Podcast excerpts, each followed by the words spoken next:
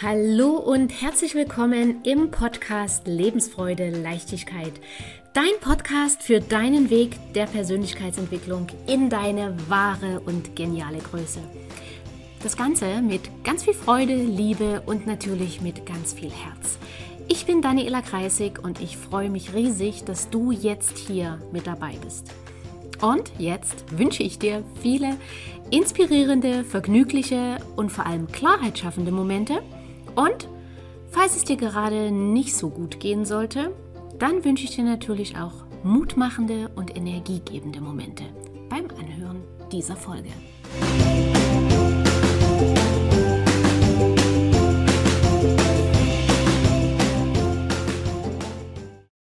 Diese Folge ist wieder eine Interviewfolge und dieses Mal habe ich eine Rechtsanwältin eingeladen, in meinen Podcast, in meinen YouTube-Kanal. Und zwar ist das die Fachanwältin für Familienrecht, die Ariane Scholz aus Dresden.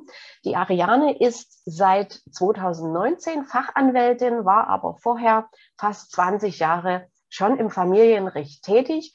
Und an dieser Stelle erstmal herzlich willkommen, liebe Ariane, und vielen Dank, dass du heute für meine, unsere Fragen zur Verfügung stehst. Ich danke dir für die Einladung. Sehr, sehr gerne. Ähm, ich muss die Fragen heute mal ein kleines bisschen ablesen. Ähm, die YouTube-Leute werden das dann sehen, im Podcast sieht man es nicht. Ähm, Ariane, im Familienrecht betreust du natürlich Scheidungen, Trennungen und es sind ja jetzt nicht alle Parteien oder es ist ja jetzt nicht immer so, dass eine Partei narzisstische Züge oder stark ausgeprägte narzisstische Züge hat. Was ist denn der Unterschied, wenn du Mandanten hast, wo eine Partei sehr ausgeprägte narzisstische Züge hat, zu einem Fall einer Trennung, wo beide, sage ich mal, keine narzisstischen oder stark ausgeprägten narzisstischen Züge hat. Also musst du besonders vorsichtig sein, wenn eine narzisstische Partei dabei ist, oder musst du besonders hart sein? Was, was ist so der Unterschied für dich in der Arbeit mit diesen Menschen? Ja, prinzipiell ist es ja so, dass äh, Trennung, Scheidung immer emotional besetzt ist. Und wenn eine Mandantin oder ein Mandant zu mir kommt und äh, mir unter anderem berichtet, dass der andere Partner, die Partnerin narzisstische Züge zeigt, dann ist das natürlich ein Achtungssignal einmal auf der einen Seite, dass ich weiß, wobei ich das meistens auch schon im Vorfeld merke, dass die Mandantin oder der Mandant emotional extrem belastet ist, noch mehr als es eigentlich ähm, im Zuge einer Trennung und einer Scheidung in Anführungszeichen normal wäre.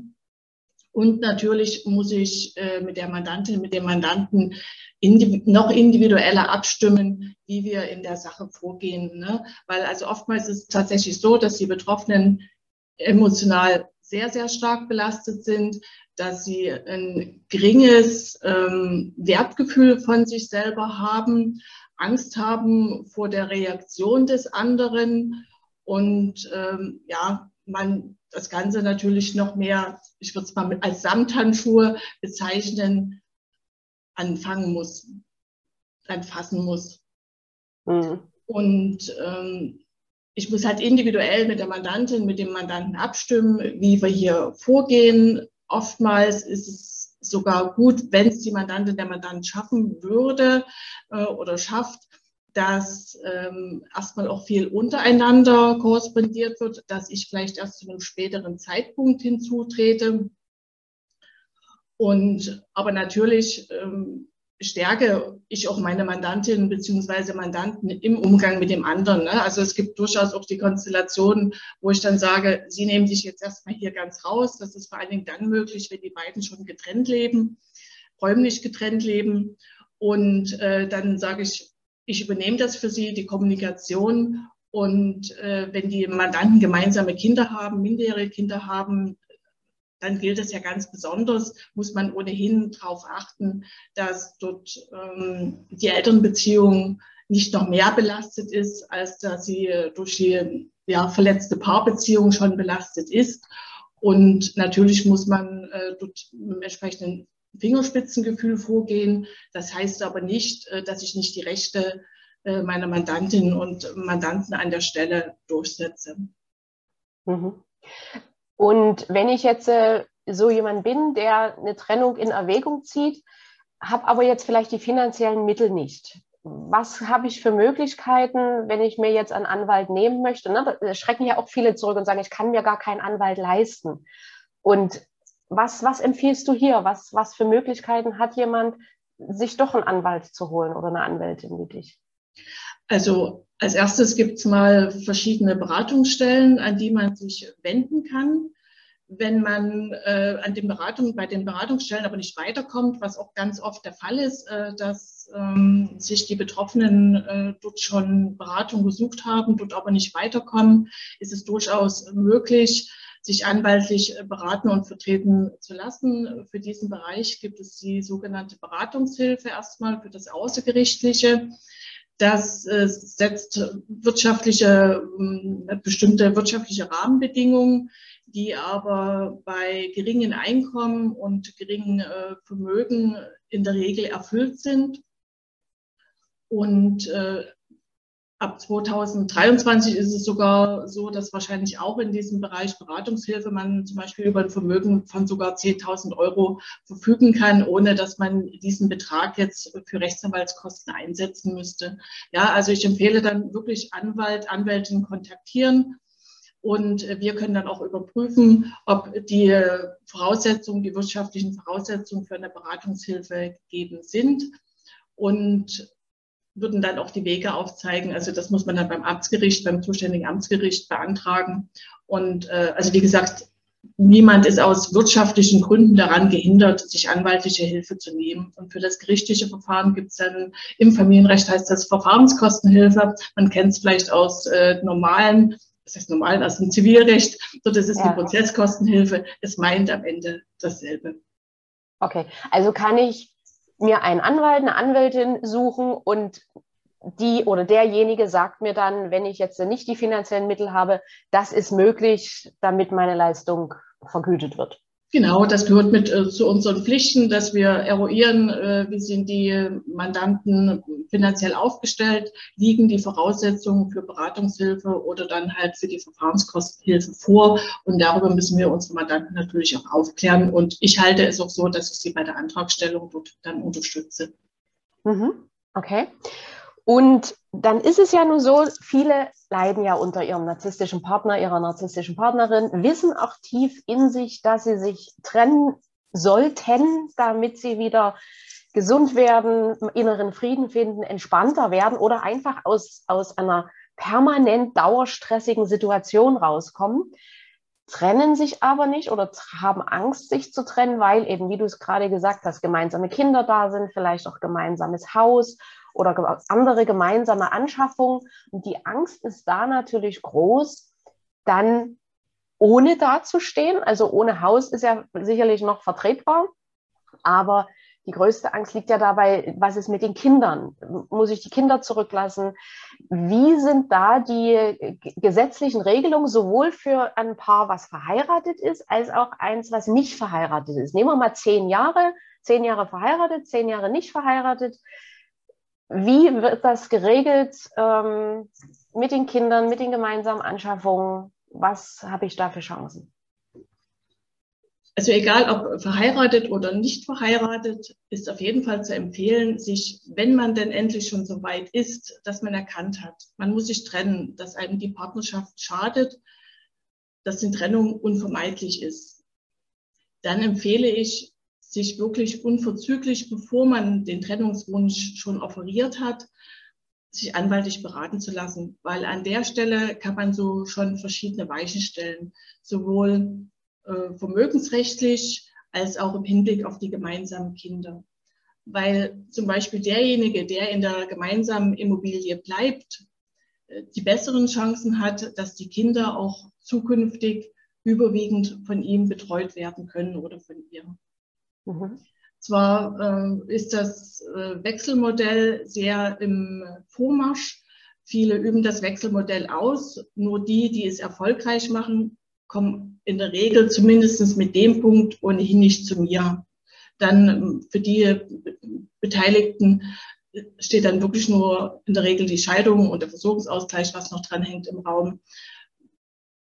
Oftmals ist es aber ja so, dass sich die Ehegatten gerade im Hinblick auf die Kinder nicht einig sind und gerade wie halt hier in der Konstellation, über die wir sprechen, dass ein, einer der beiden narzisstische Züge hat, besteht natürlich vermehrt die Gefahr, dass äh, nicht nur der andere betroffene Ehegatte unter den narzisstischen Zügen des Partners leidet, sondern auch die Kinder manipuliert werden und eingesetzt werden wie eine Waffe gegen den anderen Elternteil.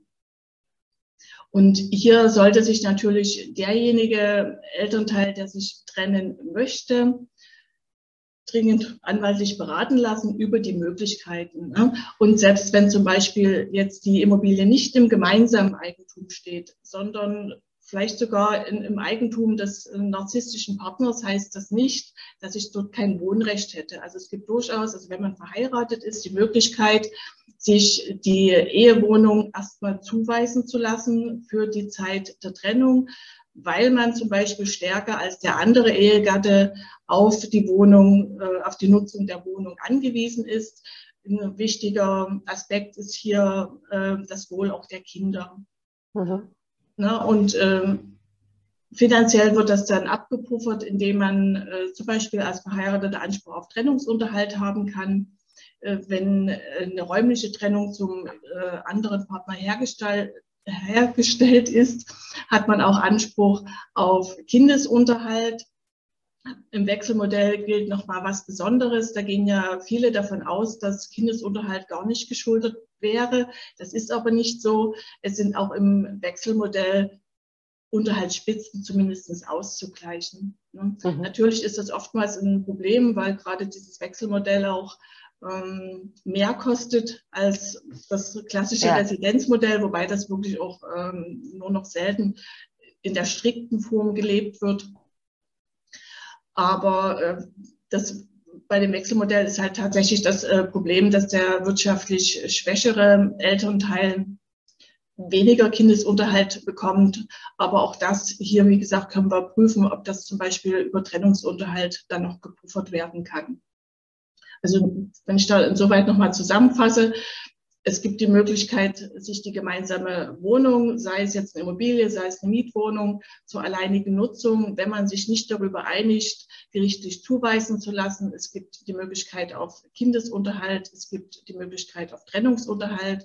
Und wenn zum Beispiel Kindesunterhalt nicht geleistet werden kann, dann besteht die Möglichkeit Unterhaltsvorschuss vom Staat in Anspruch zu nehmen. Das ist zwar etwas weniger als der ähm, reguläre Kindesunterhalt, hilft aber wirtschaftlich erstmal auf jeden Fall weiter. Es gibt auch die Möglichkeit äh, von äh, Kindergeldzuschlag oder auch von Wohngeld. Also man muss sicherlich schauen, welche Möglichkeiten individuell in Betracht kommen, aber auch da stehe ich meinen Mandanten und Mandantinnen mit Rat und Tat zur Seite. Ja. Bei den, äh, bei den hm? nicht-ehelichen Lebensgemeinschaften ist es ein Stück weit schwieriger, weil wir hier zum Beispiel diese Möglichkeit der Wohnungszuweisung nicht haben. Aber mhm. wenn wir hier zum Beispiel so ein, ähm, eine Partnerschaft haben, wo es sogar Gewalt gibt, sei es äh, physische wie psychische Gewalt, dann äh, gibt es auch die Möglichkeit, den anderen der Wohnung verweisen zu lassen. Also da muss ich auch mal ganz stark daran appellieren, dass man diese Möglichkeit dann, wenn es tatsächlich passiert, wenn so ein Fall eintritt, egal ob Mann oder Frau, dass man sich dort auch schnell anwaltlicher Rat und Hilfe holt und äh, dort nach dem Gewaltschutzgesetz äh, den anderen der Wohnung verweisen lässt. Für akute Fälle kann man die Polizei rufen und auch die Polizei hat die Möglichkeit, dem anderen Partner, der, der Partnerin, äh, der oder die gewalttätig geworden ist, der Wohnung zu verweisen und das für zehn Tage. Und diese Zeit sollte man dann nutzen, um äh, gerichtlich äh, mit anwaltlicher Hilfe dort eine entsprechende Wohnungsverweisung des anderen äh, zu bekommen, dass man dort erstmal einen geschützten Raum hat. Das wird dann gekoppelt mit einem Näherungsverbot. Das gilt dann, wie gesagt, für die Extremfälle mit äh, physischer oder psychischer Gewalt. Mhm. Vielleicht noch äh, zum Thema ähm, wirtschaftliche Aspekte. Natürlich auch, wenn man nicht verheiratet äh, ist und äh, die ehemaligen äh, Partner getrennt leben, besteht Anspruch auf genauso auf Kindesunterhalt, auf gegebenenfalls Unterhaltsvorschuss vom Freistaat Sachsen, wenn der andere äh, Partner, die Partnerin, äh, die nicht betreut oder der nicht betreut, nicht leistungsfähig ist für Kindesunterhalt, auch Kindergeldzuschlag, Wohngeld, alle diese Möglichkeiten kann man hier auch prüfen. Bei äh, jungen Müttern, wo die Kinder noch nicht drei Jahre alt sind, gibt es sogar noch einen Unterhaltsanspruch gegen den ähm, Kindesvater. Wie gesagt, da ist die Grenze äh, das dritte Lebensjahr, die Vollendung mhm. des dritten Lebensjahres des Kindes. Mhm. Jetzt hast du gerade gesagt, im Freistaat Sachsen, den Podcast hören ja jetzt in, in ganz Deutschland, Österreich und Schweiz äh, Leute. Äh, okay, Österreich, Schweiz haben sicherlich eigene Gesetze, aber ist das in Deutschland in den einzelnen Bundesländern auch unterschiedlich oder nein, ist das nein. Ähnlich also, wie, in wie in Sachsen? Nein, nein, das ist natürlich bundesweit ist das geregelt, dieser Unterhaltsvorschuss. Und den gibt es glücklicherweise seit ein paar Jahren jetzt auch für Kinder, die älter als zwölf Jahre sind. Mhm. Zur Volljährigkeit. Ja.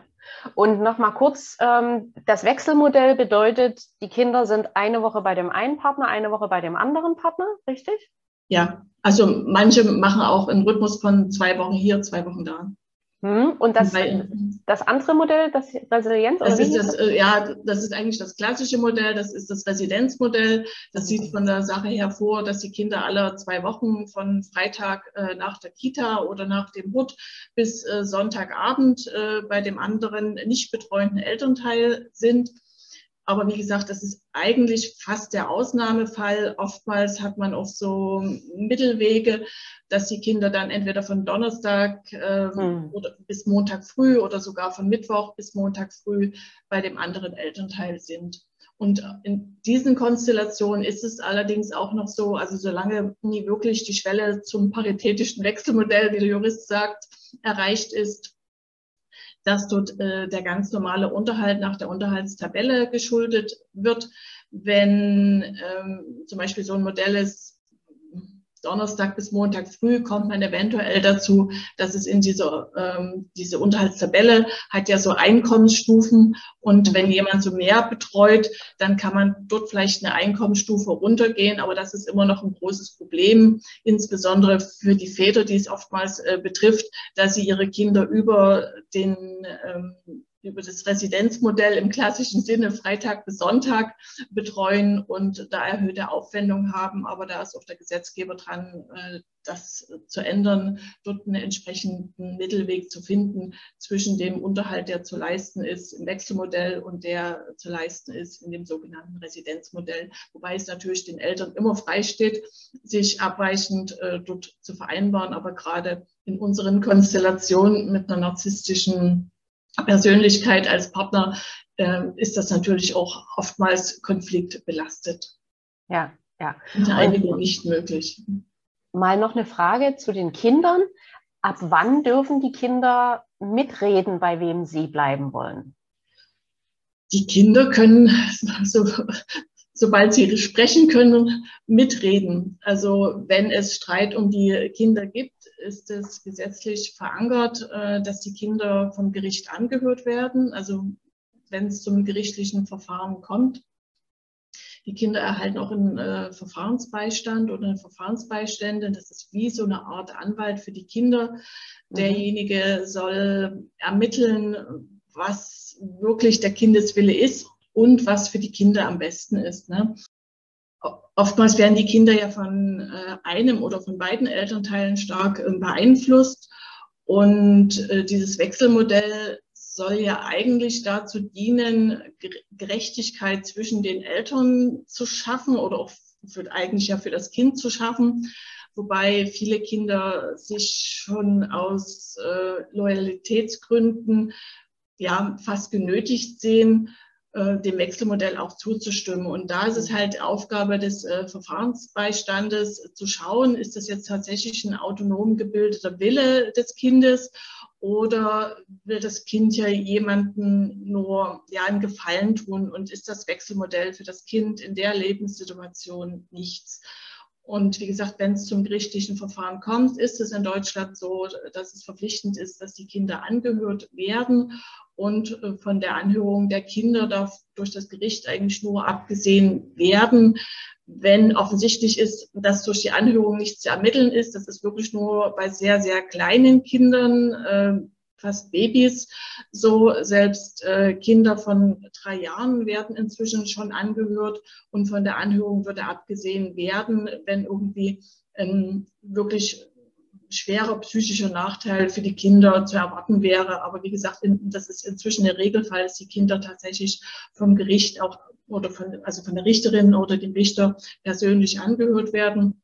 Es gibt, äh, also das, da kann ich jetzt für den Raum Sachsen äh, zumindest sprechen, bei den meisten äh, Gerichten auch spezielle Räume, wo die Kinder angehört werden, so mit Spielzeug, so dass nicht so diese Gerichtssaalatmosphäre herrscht und ja. die Richterin und äh, der Richter tragen da auch keine Robe. Aber man darf es natürlich trotzdem nie unterschätzen. Die Kinder sind trotzdem Teil des Konfliktes und ähm, natürlich auch aufgeregt. Das gehört ja natürlich dazu. Und ideal wäre es, wenn die Eltern, wenn den Eltern es gelingt, äh, den Kindern diesen Gang zum Gericht und äh, der Umstand, da zum Teil eines Gerichtsverfahrens zu werden, zu ersparen. Aber das ist halt gerade, wie gesagt, in, in, unserer Ausgangslage, dass äh, die Partner in einer Partnerschaft leben, wo einer narzisstische Züge trägt, ja, fast nicht, um, nicht umgäng, umgangbar. Ja. Ja, für die, für die Kinder ist das natürlich Stress pur. Ne? Hin und her gerissen zu sein zwischen, zwischen zwei Elternteilen, sich dann noch entscheiden zu müssen, zu wem gehe ich.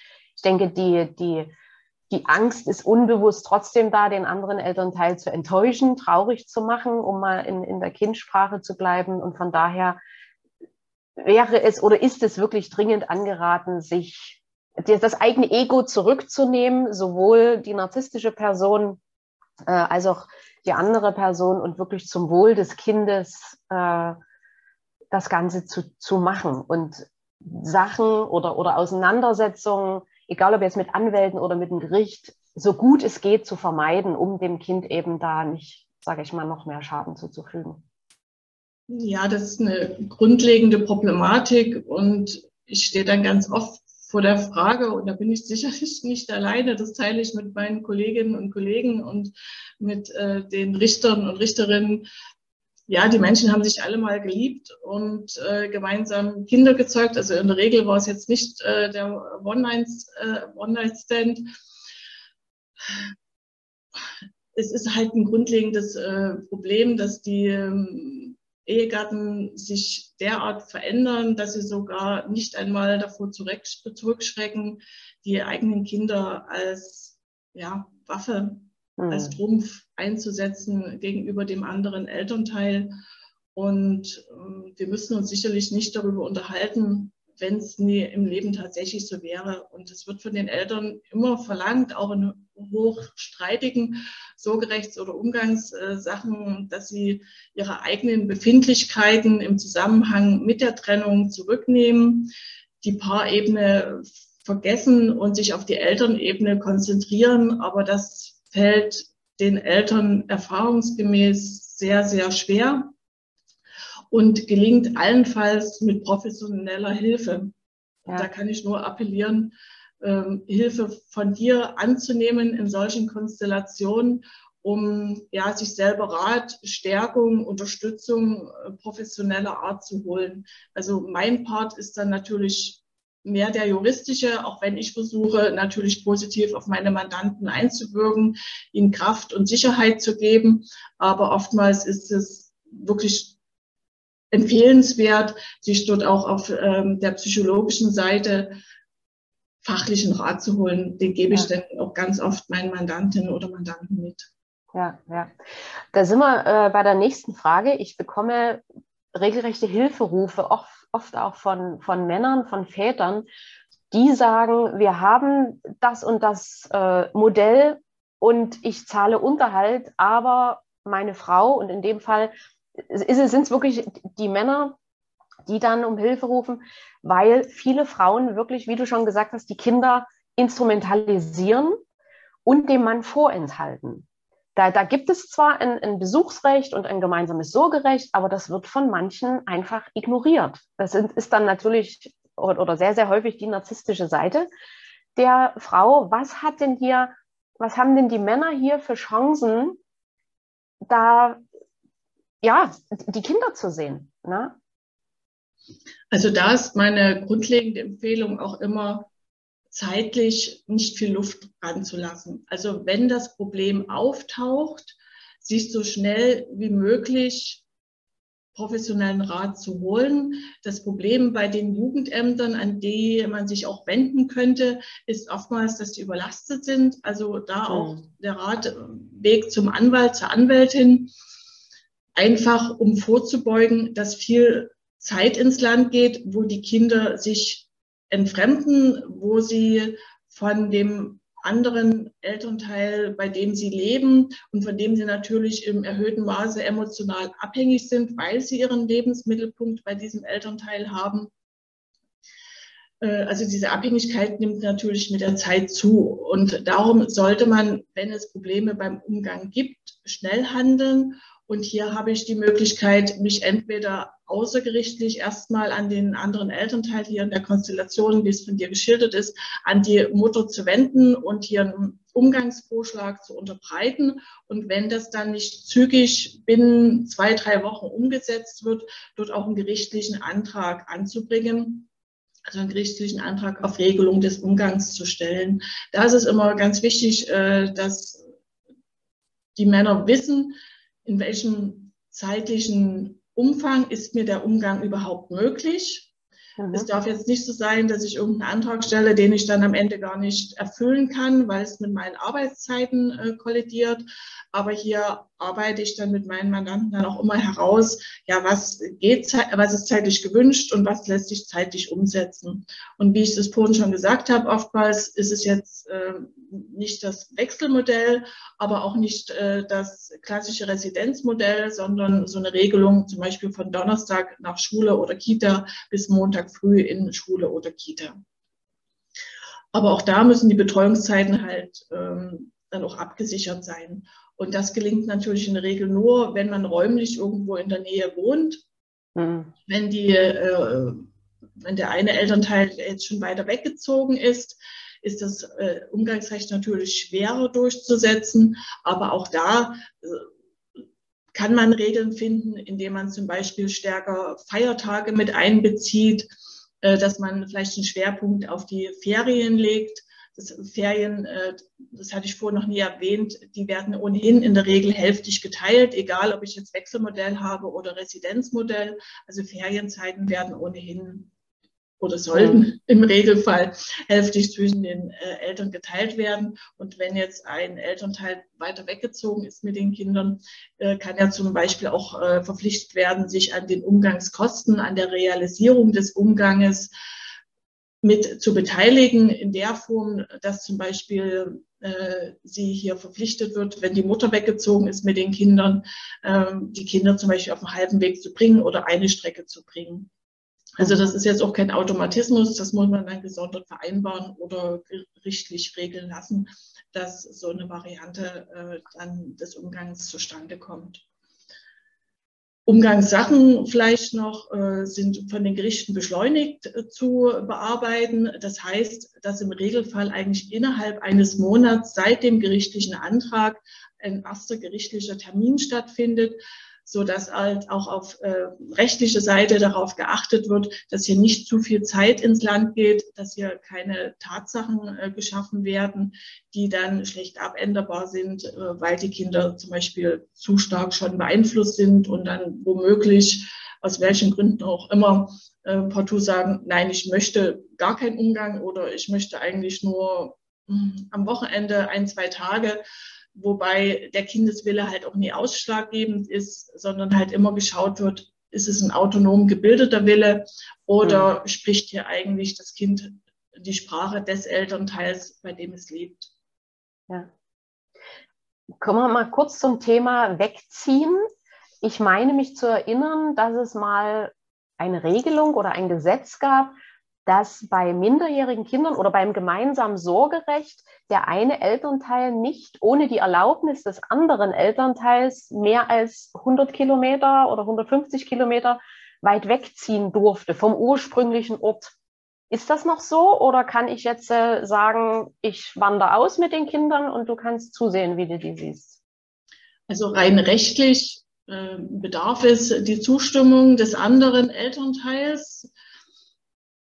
Es passiert leider immer noch, dass sich Elternteile nicht daran halten, äh, sondern Tatsachen schaffen. Und da kommt es ein ganzes Stück weit drauf an, wie sind die Rahmenbedingungen. Wenn es dem wegziehenden Elternteil tatsächlich gelingt, so ein Verfahren länger zu blockieren, kann es durchaus auch heutzutage noch gelingen, damit Tatsachen zu schaffen, die dann nicht mehr abänderbar sind.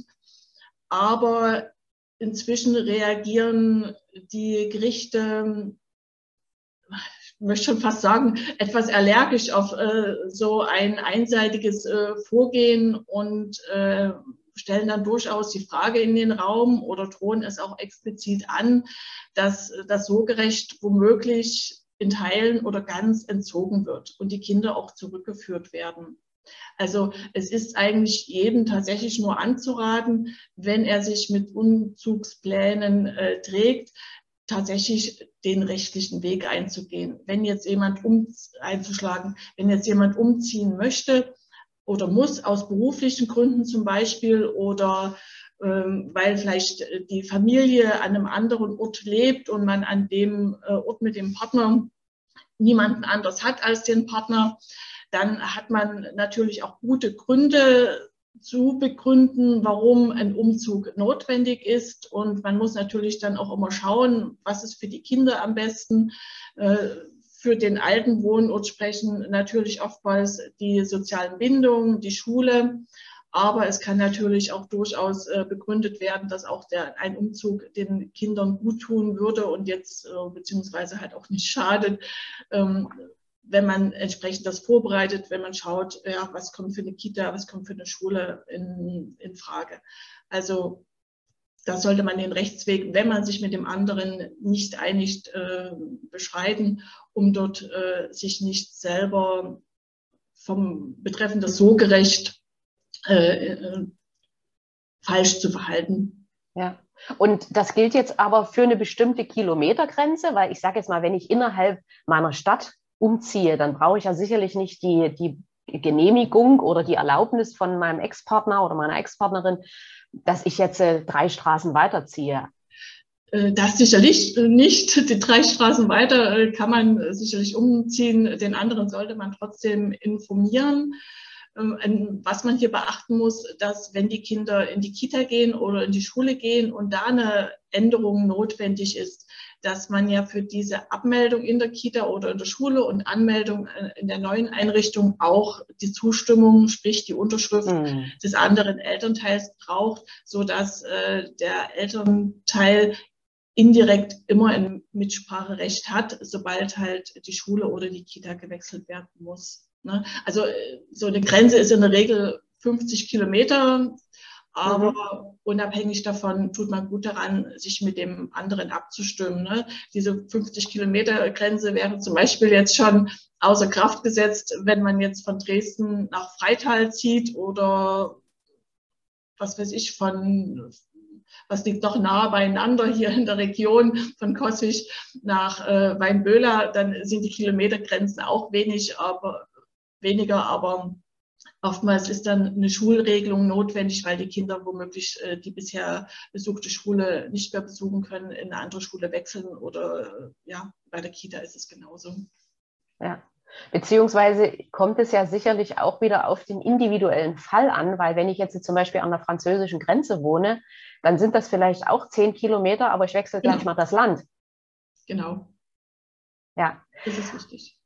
Kommen wir noch mal letzte Frage zu den zu den Behörden, weil das ist auch immer so ein Thema, was ich also vorrangig von Vätern höre, die eben sagen, dass sie große Probleme haben, sich bei Behörden, bei Jugendämtern Gehör zu verschaffen, weil sie per se als der Böse dargestellt werden.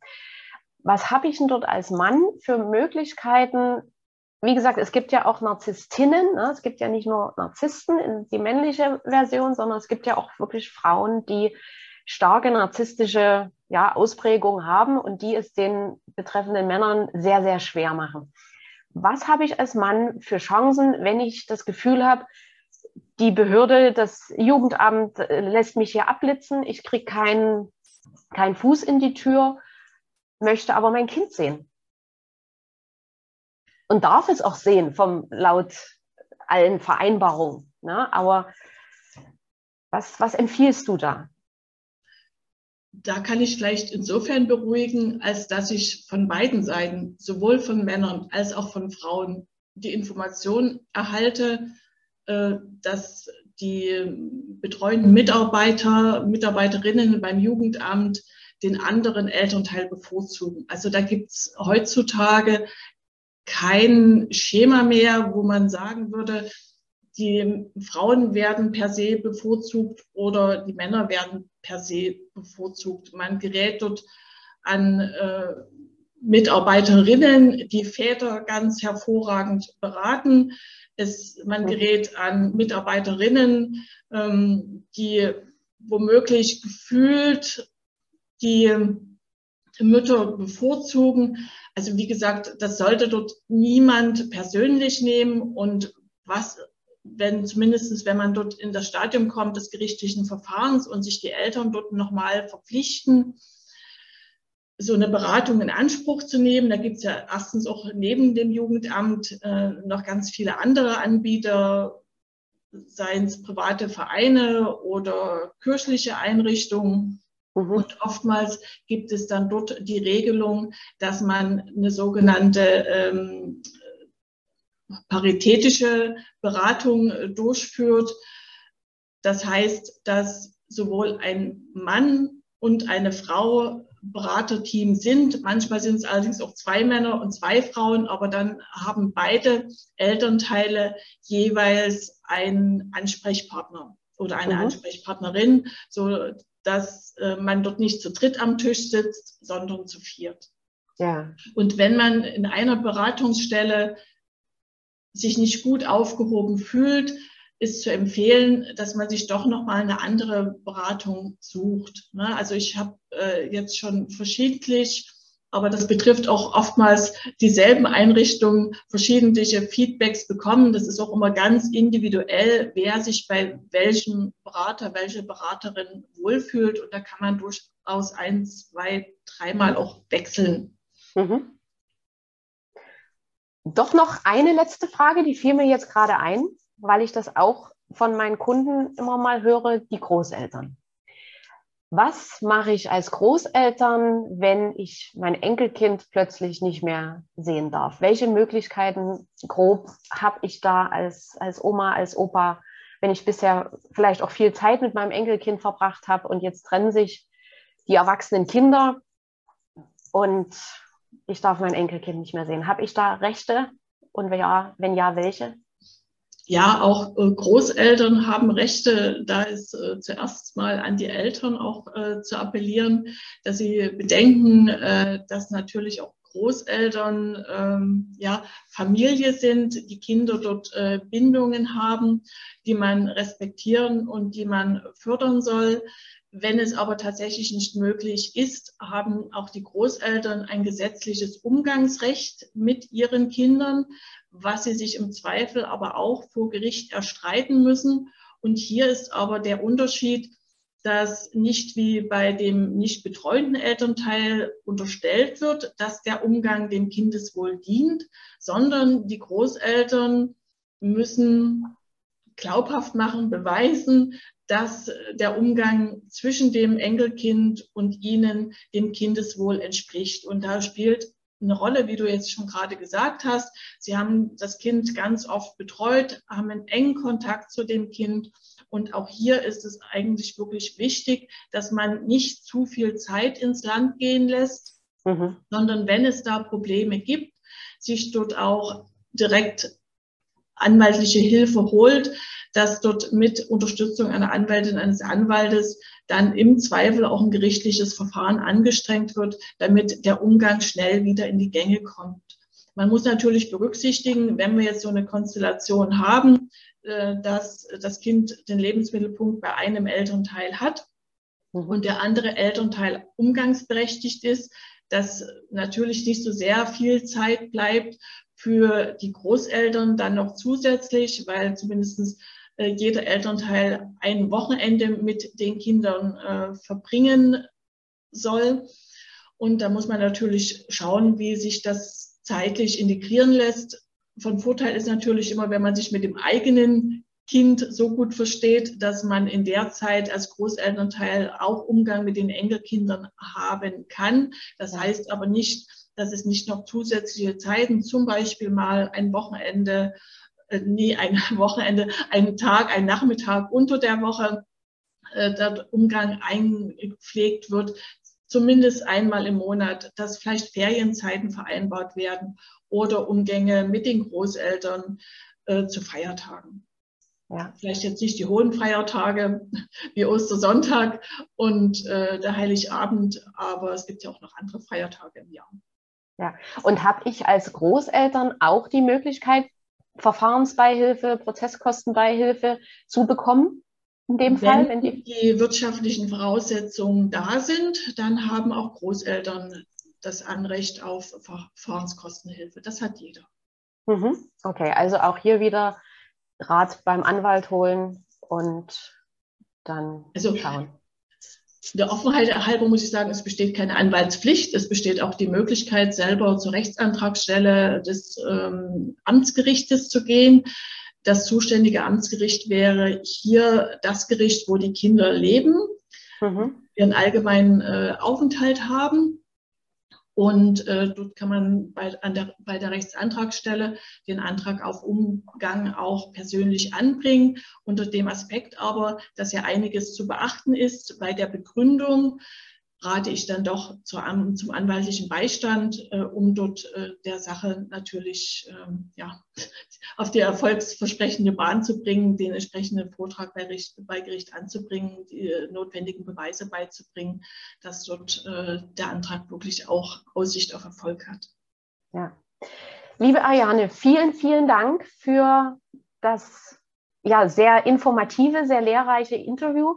Ich denke, damit sind die gröbsten Fragen auch, sage ich mal, meiner, meiner Community beantwortet. Ich habe das nämlich mal so ein bisschen gesammelt. Als Fazit ähm, muss ich sagen, es ist sehr, sehr komplex. Es ist ein sehr, sehr schweres, sehr trauriges Thema und es erfordert hier wirklich, ja, die, die mentale Stärke der Erwachsenen, das eigene Ego zurücknehmen und wirklich nach den besten Wegen für die Kinder, ja, auch für sich selbst, aber nicht indem ich dem anderen schade und indem ich den Kindern schade, sondern, ich sage jetzt mal, mit Liebe, Geduld, Verständnis durch diese Zeit zu kommen. Daniela, ich danke dir und ich hätte es nicht besser zusammenfassen können. Dankeschön. Wunderbar, liebe Ayane. Alles, alles Liebe für dich. Weiterhin viel Erfolg und deine Kontaktdaten schreibe ich mit in die Shownotes rein. Das heißt, wer sich an dich wenden möchte, der kann, sich, kann dich jederzeit kontaktieren. Ja, ich stehe gern zur Verfügung und äh, unterstütze meine Mandantinnen und Mandanten. Wunderbar. Im Sinne Dann, der gemeinsamen Kinder, wenn ich das noch anfügen darf. Ja, unbedingt. Dann bis bald. Alles Liebe. Tschüss. Daniela, tschüss. Ja, und wenn du Unterstützung, Begleitung haben möchtest, wenn du jemanden an deiner Seite haben möchtest, der dich stabilisiert, der dich stärkt und der dir hilft, die narzisstische Erfahrung zu, also aufzuarbeiten und zu überwinden, dann melde dich gern bei mir, schreib mir eine E-Mail. Der, den Link findest du auch in den Shownotes. Wir hören und sehen uns in der nächsten Folge. Ich freue mich sehr. Bis dahin eine gute Zeit und alles Liebe.